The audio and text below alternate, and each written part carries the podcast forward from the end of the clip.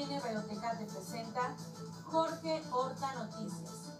Ya conoce las noticias, ahora le contaremos la verdad. Comenzamos. Jaime Bonilla cierra su mandato en segundo lugar nacional. Marina del Pilar visita Tecate. México se sumó a la COP26 sobre el cambio climático.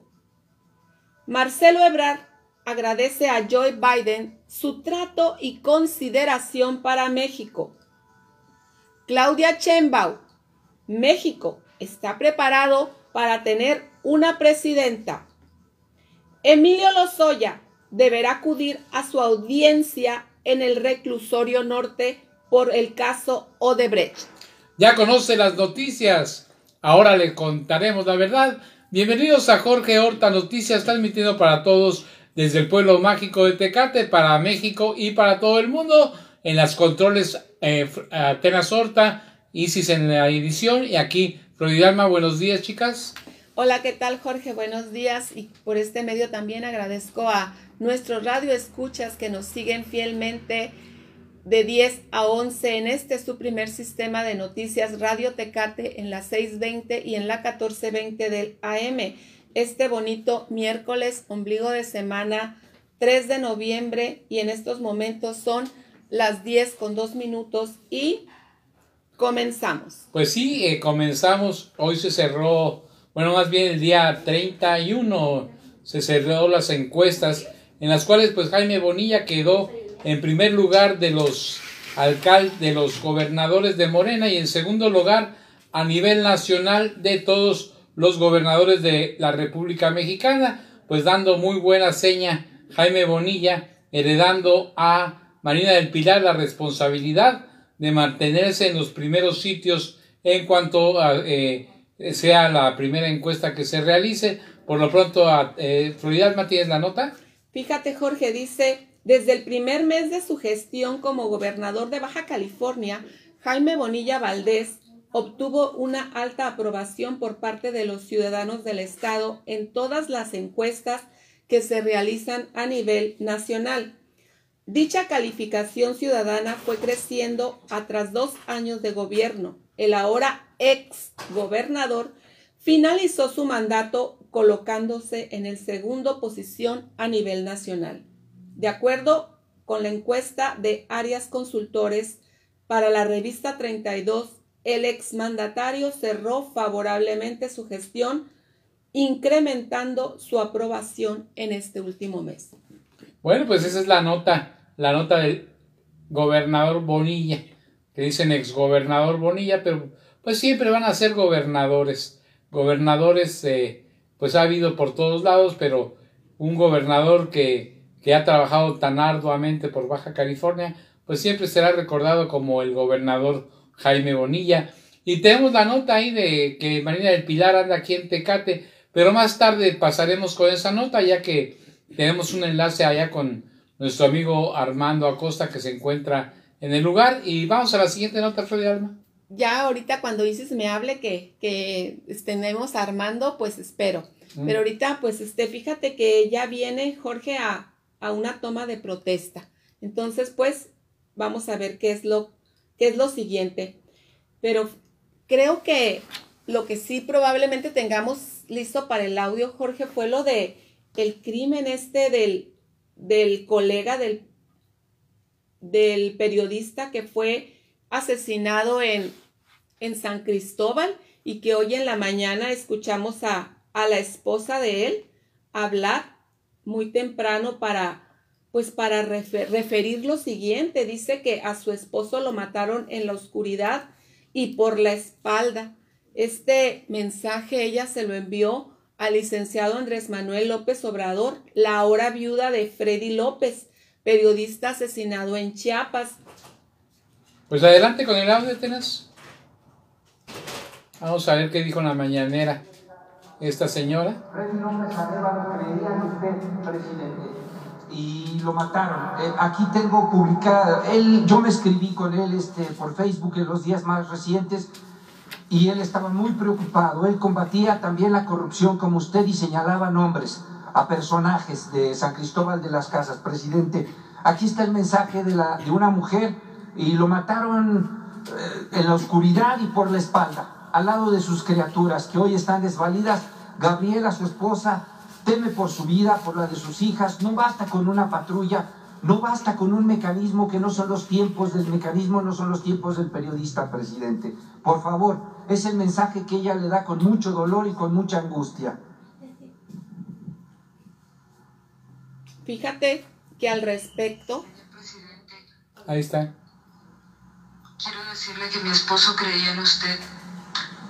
Lo apreciaba mucho. No se perdía una mañanera y, y, mi día a día era pasarle su café para que estuviera con usted hasta el final y comenzar su día. A mi esposo lo mataron de la manera más cobarde, en la oscuridad y por la espalda. No se merecía eso, es un excelente padre, es un excelente amigo, es un excelente compañero y, y en verdad él creía en usted, en que las cosas pueden mejorar. Y así lo hacía donde quiera que íbamos y así le enseñó a sus hijos siempre a, a hacer el bien, a donde quiera que fuéramos a tratar de mejorar las situaciones de la gente de las comunidades en Chiapas y en muchas partes de, del país. Aquí están los nombres, presidente, que señaló en sus últimos dos reportajes. Uno tiene que ver con Jerónima, la exalcalde de San Cristóbal de las Casas, Jesús Carmona, Miguel Ángel de los Santos. Él lo señalaba como misos, alcahuetes, de estar en asociación delictuosa. Y el más reciente presidente, él señaló que Mariano Díaz Ochoa, el alcalde reciente, se había ya desprendido de dos bandidos, Eliezer Jerez Rosales, esposo de Valeria Santiago, líder del Partido Verde Ecologista ahí en, en Chiapas, presidente, y de un hombre llamado Carlos Perola de, la, de los Chuchos, este, Narciso Ruiz, quien controla el mercado de eh, los ambulantajes, los baños públicos, presidente, y que son recursos y recursos millonarios los que se arrojan. ¿Quién lo mató, presidente? Lo mató la corrupción. Yo también temo por mi vida, presidente. Hemos estado buscando audiencia con Claudia Sheinbaum porque tengo un caso, dos casos de carpetas de investigación donde están coludidos todos los ministerios públicos y un fiscal en particular, presidente. Quisiera yo tener esa audiencia para presentarles a mujeres que viven solas, que son mujeres víctimas y que están siendo revictimizadas, presidente. Que en paz descaje mi compañero y también otro compañero, fotógrafo de Guerrero, que ayer cerraron la costa, eh, están, eh, la costera Miguel Alemán, presidente, nos están matando. Nos están matando, presidente, somos una suerte de trapecistas sin red. El mecanismo, Alejandro Encinas acaba de anunciar que están en pláticas con el Congreso de la Unión para darle mayor fuerza, mayor potencia. Yo también le, le sugerí a usted, presidente, al inicio de su gobierno en esta mañanera, le pedí que por favor, si hay subastas, hay compañeros que están, ya no están con nosotros físicamente, sus, pa, sus mamás, sus hijos, ¿Por qué de estas subastas no les dan dinero? El 93% de los casos están impunes, presidente. Ya no podemos permitir, no somos cifras, no somos números, somos seres humanos que lo único que estamos haciendo es arrojar luz para que vea la gente cómo corren las cucarachas, presidente. Muchas gracias y disculpe la, la, la no, intervención de esta manera. No, muy bien. Vamos a, este, a dar respuesta a la viuda, a los huérfanos. Vamos a, a investigar y atender el caso para que no haya impunidad. Hasta ahí, Atenas, muchas gracias. Pues qué, qué interesante estuvo esta situación, mi querida Flor, que pues eh, este periodista muy valiente da el nombre de a quienes podrían ser los posibles asesinos de Freddy y también pues, el presidente de la República se compromete a tomar cartas en el asunto. Así es, Jorge, dijo el presidente Andrés Manuel López Obrador que él asegura que no habrá impunidad en los crímenes contra periodistas y se comprometió a investigar los recientes asesinatos del reportero Freddy López Arevalo en San Cristóbal de las Casas y del fotoreportero Alfredo Cardoso en Acapulco Guerrero. Pues sí, Jorge, pero pues qué desafortunada presencia de, de estos crímenes y fíjate la manera como asesinan a Freddy por la espalda, en la oscuridad. Este fue el mensaje que la viuda envía al licenciado Andrés Manuel López Obrador. Pues está bien que por medio de todas las asociaciones periodísticas eh, se exija la aclaración de este crimen y que pues no más, no más periodistas caídos. ¿Cuál es la siguiente nota que tenemos? Fíjate Jorge, hay una nota muy importante. México se sumó a la COP26 sobre el cambio climático. Sí, fíjate que pues el día de ayer estaban criticando a algunos eh, escépticos acerca de la situación que por qué México no había firmado y que bla, bla, bla.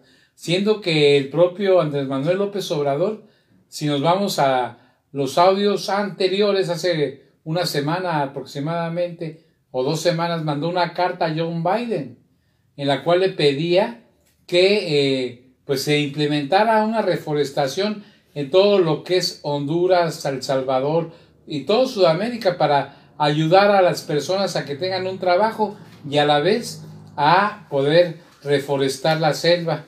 Y fíjate lo que son las cosas.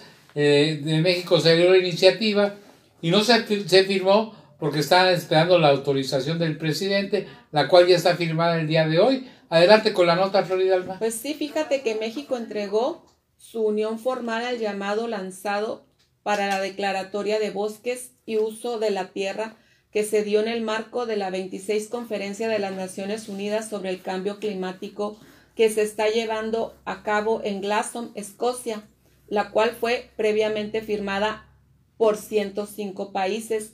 En representación de México acudió Marta Delgado, subsecretaria para Asuntos Multilaterales y Derechos Humanos.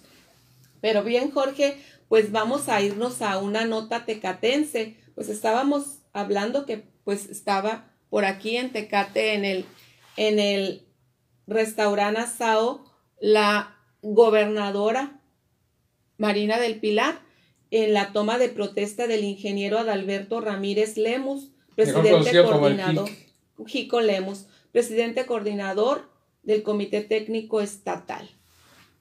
Y tenemos al aire a Armando López. Acosta, perdón. Uy, estaban quemando, Armandito. Adelante. Perdón. Okay.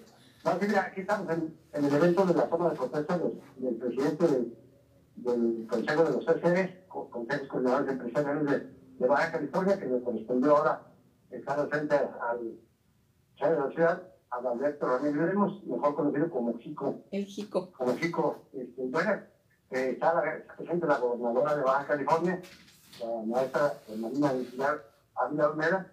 Bueno, el presidente saliente, Rafael Cruz White, fue quien se hizo cargo de tomar la, la protesta de rigor. Y bueno, ustedes están, eh, la gobernadora hizo el compromiso con los empresarios de, de, trabajar de la mano en todos los rubros, llámese seguridad, llámese este, desarrollo, pesca. Eh, esta es la, la Secretaría de Pesca, es de Reciente Creación, y bueno, eh, se comprometió a trabajar con ellos ahorita ya concluyó el evento. Únicamente están haciendo uso de la voz quienes, los empresarios que se comprometieron con, con, este, con la, la, este, la gobernadora, de la mano, coordinadamente, en lo, que, en lo que es llevar a cabo acciones de beneficio para Baja California. Oye, ¿y cuánto te co Armando, cuánto te cobraron por entrar? Armando, ¿cuánto te cobraron por entrar, hijo? Fíjate que a mí no me cobraron. Estaban cobrando. 500 pesos. Ah, es lo que yo me enteré, por eso no fui. No, pues es que tienes que tener dinero para cobrar eso. Sí, incluía firma y autógrafo. Los empresarios son los que, los que están este, solventando estos costos, que hubo mucha gente. Eh, comentarte un despliegue de seguridad de la gobernadora impresionante, alrededor de 6, 7 suburban. Ah, caray. Bueno, Policía Municipal no se encontró aquí en la ciudad, pero también aquí están a un costado de, de este, este salón tan importante y les dan les la atención a, a, ante cualquier situación de emergencia. Como en los viejos tiempos, ¿no, mi querido Arturo? Digo, este, Sí, claro. Armando. Vamos. Oye, este, una pregunta más. Eh, habló acerca de de un acuerdo, ya que van a, hablar mano a mano, no habló acerca de algún acuerdo para, para borrón y cuenta nueva con los, gas, con los pagos de agua? No, no, no, no, no, no tocó ese tema. De hecho, ahorita, ahorita está tocando el tema de, de lo que viene siendo la, la participación del gobierno de Baja California que encabeza Marina del Pilar para con, con el sector empresarial, con este sector tan importante que, que es en lo que se refiere al desarrollo del, del mismo. Fue, fue el tema principal. Bueno, muchísimas gracias, mi querido hermano. Te esperamos en tu programa La Una. Muchas gracias. Gracias, bye. Bonito día, gracias. ¿Cómo la ves con esta participación tan rápido? Ya llegó a Tecate la gobernadora a presentarse y pues muy asegurada, ¿verdad? Fíjate, Jorge, en la mañana este Arturo Salinas te hacía un comentario muy certero.